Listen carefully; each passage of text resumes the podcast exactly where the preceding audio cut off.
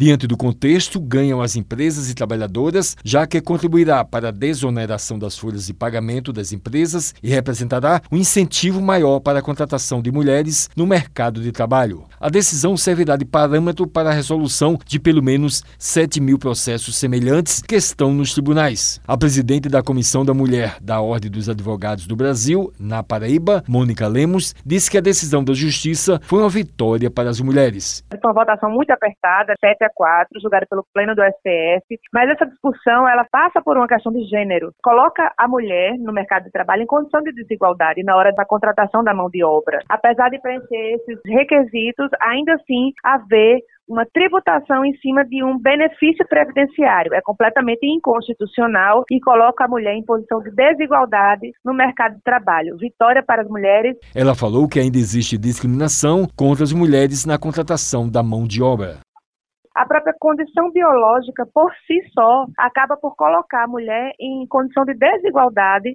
nessa disputa acirrada na vaga no mercado de trabalho, porque torna para o empresário uma condição mais onerosa e o empresário visa lucro. Isso é só uma sinalização de mudança, de vitória e de, sobretudo, uma questão de igualdade de gênero nessa competição aí. Rodolfo Pereira, advogado previdenciarista, avaliou a decisão do STF é uma decisão que vem para trazer uma justiça para com as contratações de mulheres das empresas. Antes da decisão judicial, nós tínhamos contratações em que o salário maternidade, ao ser pago, incidia a contribuição previdenciária, há um custo para a empresa. Com base na Constituição Federal, temos uma decisão em que acaba com as contribuições sociais para o salário maternidade. Ele comentou os benefícios para as empresas e mulheres.